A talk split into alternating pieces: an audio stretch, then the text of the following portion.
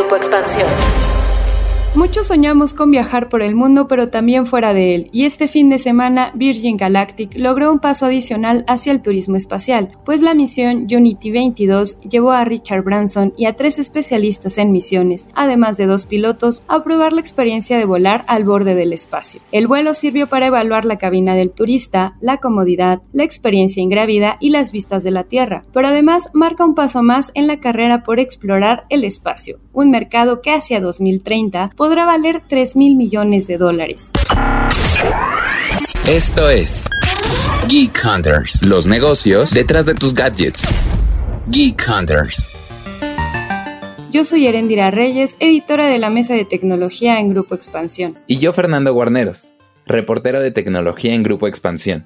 En esta ocasión tocaremos el corazón de los Geek Hunters que soñaron con ser astronauta y también hablaremos de aquellos que anhelaron ver la Tierra desde una nave espacial. En esta ocasión vamos a entrar de lleno con el tema de turismo espacial, su valor y qué diferencias hay entre las empresas que buscan explorar el universo. Y bueno, justo ya Fer lo adelantaba, eh, vamos a hablar porque pues obviamente este fin de semana que apenas pasó, eh, pues sucedió todo lo de Virgin Galactic, seguramente muchos en redes sociales vieron los videos, eh, algunos vieron incluso la transmisión que se dio de manera en vivo y de manera especial por el lanzamiento que tuvo Virgin. Siempre es, es algo bien padre, es muy emocionante, creo que con muchos de mis conocidos he platicado y he preguntado si les gustaría conocer el universo y no me he encontrado con una sola persona que me haya dicho, no, la neta, solo me quiero quedar eh, conociendo la Tierra y punto. Pero bueno, este tema no, no es nuevo, eh, realmente es algo que muchas marcas han invertido, que han estado pues haciendo tanto proyectos como inversiones como alianzas para poder crecer todo el tema del turismo espacial. Y hay ciertas diferencias que luego medio se confunden con los usuarios. Eh, entonces creo que también viene a bien hacer el, el, podcast en torno a este tema, porque justo el año pasado, en, en mayo del 2020, SpaceX también fue un tuvo una de las misiones más eh, pues comunicadas, de las que igual estuvo trendeando en redes sociales, que mucha gente se comunicó para ver el lanzamiento de, de manera especial y lo estuvieron siguiendo, fue cuando justo SpaceX tuvo una misión en conjunto con la NASA. ¿Qué tuvo de especial esta misión? Básicamente se trató de la misión, la primera misión, vamos, con una cápsula que podía volverse a utilizar y que podía, vamos, reutilizarse, algo que no sucede en general con los viajes que hace la Agencia Espacial de Estados Unidos y que obviamente fue relevante a nivel de mediático porque muchos dijeron, wow, esto está abriendo paso para que los que entusiastas que quieran viajar al espacio lo puedan hacer. Pero no solamente por ese tema, sino porque en realidad para la NASA fue un ahorro económico muy importante el que tuvieron con esta misión, porque pasó de valer unos 110 millones de dólares a valer solamente 1.600 millones de dólares. Ese fue el costo promedio que, tuvo de valor esta misión. Y eso significó una reducción o un ahorro del 93.3% para la NASA. Y además pues marcó la pauta para que SpaceX, que es una empresa privada, que es una empresa eh, que dirige además Elon Musk, pues pudiera también ponerse aún más en el reflector y la gente dijera, ¿ok? Ellos están empezando a, hacer este tipo de, de viajes y además es una, antes y un después en el tema de los cohetes reutilizables, porque finalmente en ese entonces se utilizó eh, la Crew Dragon, que fue como la misión, lo hizo de manera satisfactoria, cumplió perfectamente su tarea eh, y eso obviamente generó que las otras empresas involucradas como Virgin o como Blue Origin, que es la empresa de Jeff Bezos, pues también empezaran a opinar mucho alrededor del tema y que todas las enfocadas en la ingeniería aeroespacial, pues dijeran, sí se puede, es posible, se requiere obviamente de mucha inversión, se requiere de mucha ingeniería y de muchos estudios. Y además en su momento me parece que una de las cosas que platiqué, el hecho de que también eh, se empezaran a ver estas misiones de manera tan mediática, también ayudaba muchísimo a que muchos niños y muchos adolescentes y muchos adultos, ¿por qué no?, dijeran, ¿sabes qué? Quiero viajar al, al, universo, ¿no? O sea, que no quedara como este sueño de, de, niño de querer ser astronauta, sino de decir, bueno, es posible, tal vez tengo que ahorrar muchísimo dinero y empezar a ahorrarlo desde muy chiquito para ir al espacio, y eso también no garantiza que tal vez lo vas a lograr, pero por lo menos es como, o sea, sí da parte aguas a decir, es posible viajar al espacio, es costoso, sí, en efecto, pero es algo que se puede hacer. Y bueno, en ese momento también, en, en mayo del 2020, pues se habló muchísimo del tema y estuvimos haciendo una serie de notas eh, alrededor de turismo espacial. Y en ese momento, por lo menos la firma de inversión UBS eh, dijo que el valor del sector espacial eh, estaba por triplicar su mercado hacia 2040 y que podía llegar a, representar 926 mil millones de dólares. Que bueno, eh, son de esas cifras que son enormes y que de repente sorprenden muchísimo pero además es una um, vertical de negocio que además podría generar eh, en temas de, de, cada una de las empresas unos 23 mil millones de dólares de ganancia, vamos, en cuanto a capitalización, o sea, en cuanto a que inversionistas y accionistas dijeran, vamos a invertir y vamos a meter más dinero año con año para que se puedan seguir haciendo este tipo de proyectos y este tipo de misiones. Entonces, creo que el año pasado fue cuando empezamos a escuchar tal vez un poco más el tema de turismo espacial, pero la verdad es que es, algo que no es del todo nuevo, nuevo, o sea, no es algo que ha ocurrido en los últimos dos años, es algo que ya tiene un rato. Y bueno, Fer, Tú sabes un poquito más también del tema de Virgin. No es la primera vez que también se viaja de esta forma. Ya hay por ahí algunos, algunos indicios de, de cómo se hizo y quiénes han sido los viajeros que han querido ir al espacio. Sí, como mencionaste, creo que en, en este asunto un, un, tema muy relevante ha sido la, la participación de, de SpaceX y, y, su cápsula Crew Dragon, que también el hecho de, de, reutilizar la cápsula y los cohetes propulsores ha sido muy representativo para el negocio y justamente habla de algo que, que puede hacerse un poco más común. Un civil, digámoslo, de alguna manera eh, viajó al espacio, pues, pues no es la primera. Antes hubo otras ocasiones. En 2001 fue el millonario Denis Tito que se convirtió en el primer turista espacial. A él su boleto le costó 20 millones de dólares para pasar siete días en la Estación Espacial Internacional. Entonces era un negocio que inalcanzable para, para muchísimas personas. Y, y, aunque soñáramos con convertirnos en astronautas o en algún momento viajar al espacio, era algo que muy, muy pocas personas podrían eh, haber realizado en ese entonces bueno, desde, desde 2001 a, a, la actualidad han sido ocho personas, si, si contamos a, a Branson, que, que han, han, hecho turismo espacial. En diferentes años eh, ha habido otros. El último fue en septiembre de 2009. Entonces también estamos hablando de un periodo en el que la carrera por el turismo espacial se detuvo o no tuvo un gran desarrollo. Y ahora podemos ver que el precio de los boletos por viajar no sé si decirle al espacio, porque pues también ahí está la crítica a, Virgin Galactic, ¿no? Si, si, si en verdad viajaron al espacio o no, si, si Blue Origin va en realidad a viajar al espacio o no. Entonces, igual de esto hablaremos más adelante, pero según el costo para para viajar en Virgin Galactic ahora es de 250 mil dólares. El precio se ha reducido bastante y como tú mencionabas, pues hay una oportunidad de que, de que más personas alcancen ese sueño que tienen. Y acá se me hace muy eh, curioso que gente como Elon Musk, que es CEO de SpaceX, no quiera o no esté insertando a esta empresa dentro de la carrera por el turismo espacial. Digo, él también, como, como mencionaste, ha estado colaborando con la NASA, pero recientemente se dio a conocer que compró o reservó un asiento para viajar como turista en Virgin Galactic.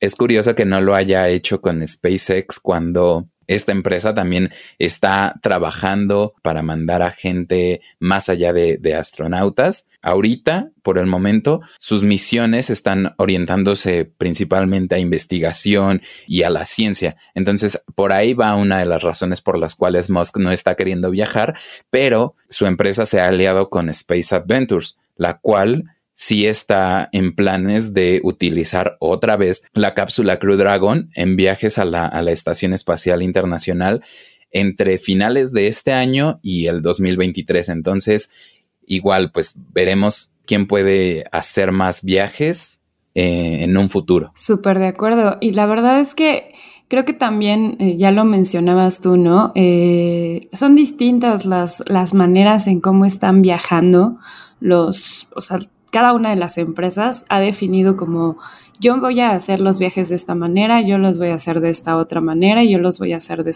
esta otra manera.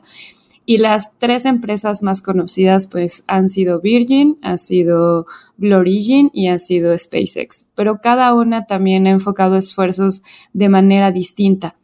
Empezó como mucho el tema de, SpaceX el año pasado y este año empezó a hacerse mucho ruido porque, bueno, una, una de las noticias que yo creo que fue muy popular fue cuando Jeff Bezos dijo, ah, quiero ir al espacio y voy a ir en julio de este año a explorar el espacio. Entonces, incluso lanzó una convocatoria, se hizo también ahí un asunto súper mediático, dijo que no solamente él a viajar, sino que iba a estar con su hermano. Al final le eligieron a una señora de más de 80 años que va a acompañarlos, etcétera. Marcaron además las dos fechas para realizar los viajes. Entonces Virgin dijo, bueno, yo me voy el 11 de julio y Blue Origin dijo, bueno, yo me voy el 20 de julio. Pero eh, muchos dicen, bueno, entonces, ¿qué es lo que está pasando? Porque entre que se están criticando si sí están haciendo turismo espacial o no están haciendo turismo espacial, si sí están saliendo al, afuera, vamos, de la Tierra, o sea, como tal, al espacio o no están saliendo del espacio, que como ya mencionaba Fer, es de las discusiones que también, pues, eh, los usuarios tienen, ¿no? Y dicen, qué, es lo que están ofreciendo y cuáles son las diferencias entre cada uno de, estas dos apuestas. Entonces, un poquito también para explicarlo, decidimos, vamos a hablar del tema y en el caso, por ejemplo, de Blue Origin, como tal, es una empresa que tiene un cohete reutilizable, muy similar justo a las cápsulas que tiene SpaceX, pero que, eh, bueno, primero se llama distinto, en este caso es un New Shepard, así se llama como tal el, el cohete, y bueno, está, tiene como distintas especificaciones técnicas que le permiten, vamos, a hacer este tipo de vuelos.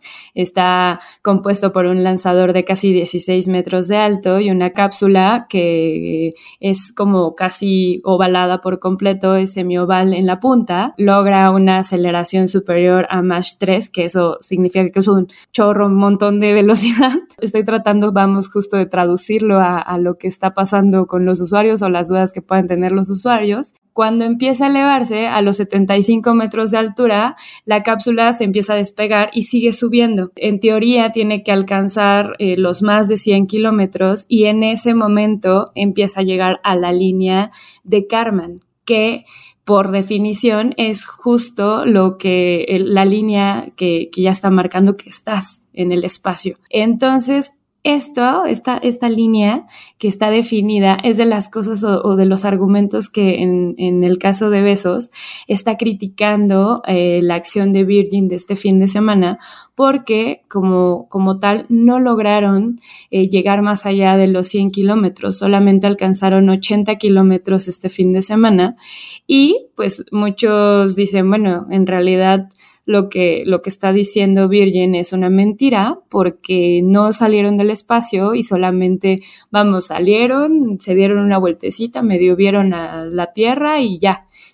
Y además, ese es otro tema interesante a resaltar. En el caso de Virgin, eh, solamente son unos minutos y vamos, es como un cohete que se lanza y que regresa, así como, como los que puedes utilizar casi de, eh, de juguete obviamente en, una dimensión mayor. Y en el caso, por ejemplo, de Blue Origin, lo que hacen es soltar, vamos, sueltan la cápsula y en eso empiezas a aterrizar de manera muy similar a como lo hacen eh, pues los astronautas, la gente que está especializada en el tema. Son dos perspectivas distintas, son dos experiencias distintas y son dos viajes distintos.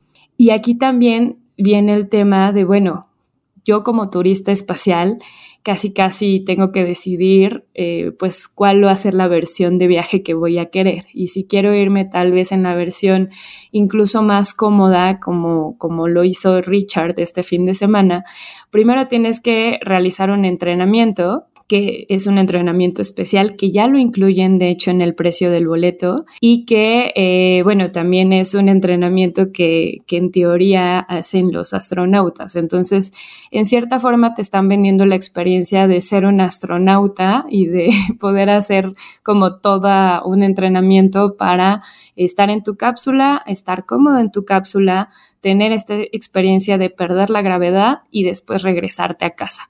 En el caso de Blue Origin, la diferencia un poquito es que sí tienes que también eh, tener un entrenamiento, pero aquí es, siento que es un poco más como el momento del regreso es, es lo clave.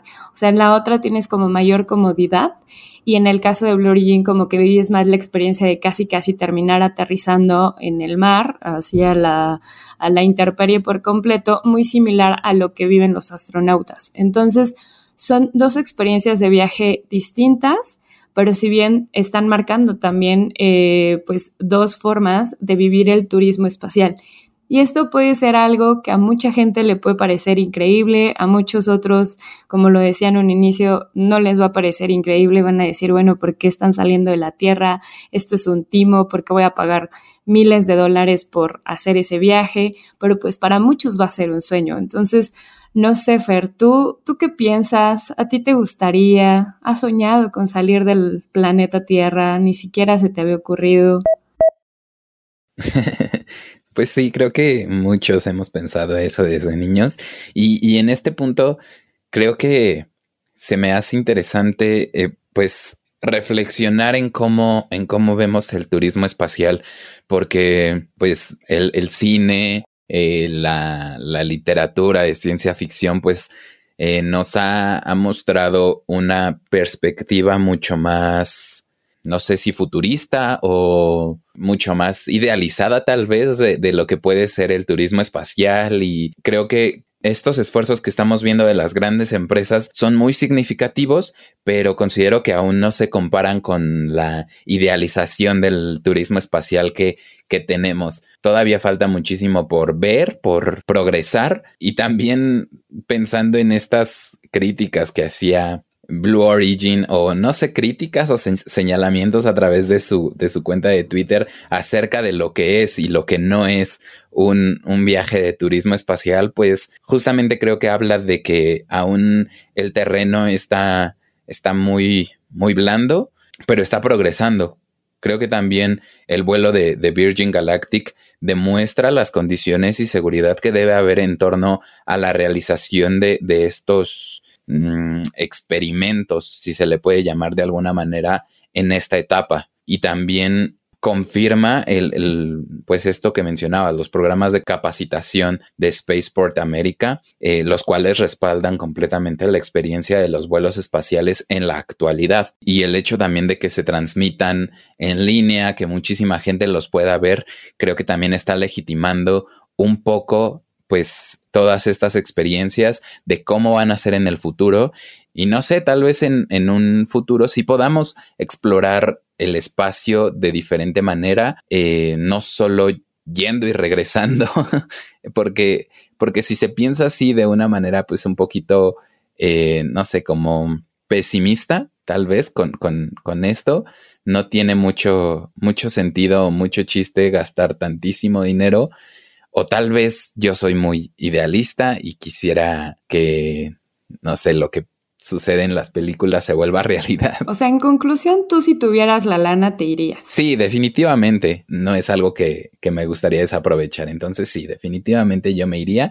No sé, tú. Ay, yo súper sí. O sea, igual si tuviera el dinero me, me, iría sin pensarlo, pero también lo que, lo que platicábamos, o sea, el hecho de que cada vez esté siendo más barato me da esperanza que tal vez, digo, yo no pienso tener hijos, pero eh, mi sobrino o los hijos de mi sobrino, si es que decide procrear y tener hijos, es más sencillo que ellos les toque justo poder viajar al espacio y poder ver a la Tierra desde pues desde fuera de la Tierra, que eso es una de las cosas que me parece alucinante y maravilloso. El hecho de que esté existiendo como todos estos lanzamientos, que se estén volviendo tan mediáticos, también está funcionando para incentivar a muchos chicos a estudiar este tipo de carreras, a que muchas chicas digan, ¿sabes qué? Voy a hacerme astronauta, ahora sí más que nunca voy a desearlo y voy a capacitarme para lograrlo, y que las posibilidades de que puedan hacerlo y de que puedan incluso tener carreras dentro del turismo espacial, eso me parece increíble. O sea, que no solamente estemos hablando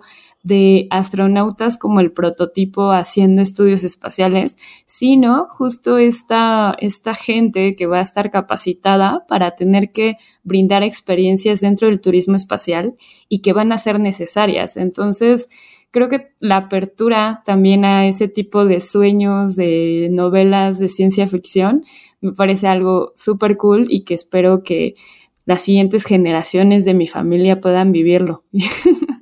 Creo que, creo que ya con esto podemos finalizar el podcast. Una de las cosas que me gusta recordarles siempre es que eh, se suscriban a la sección de Apple Podcasts eh, eh, de Geek Hunters. En el canal de expansión tenemos ahí una, un canal especial donde van a poder suscribirse a todos los podcasts que producen en expansión. Como están haciendo esa suscripción, van a tener contenido extra exclusivo en la parte de Apple Podcast. Es súper sencillo, solamente necesitan picarle en suscribir y ya están. Y bueno, con eso van a poder conseguir eh, los contenidos exclusivos que generamos, que en el caso de Geek Hunters se llaman los porqués y los comos del mundo tecno que conduce José Luis Adriano y que obviamente da datitos extra que van a ser interesantes tanto para el público conocedor de Geek Hunters como para tener, ya sabes, este tipo de comentarios extra que, que luego quiere sacar hasta en, en, las borracheras o en las pláticas con la familia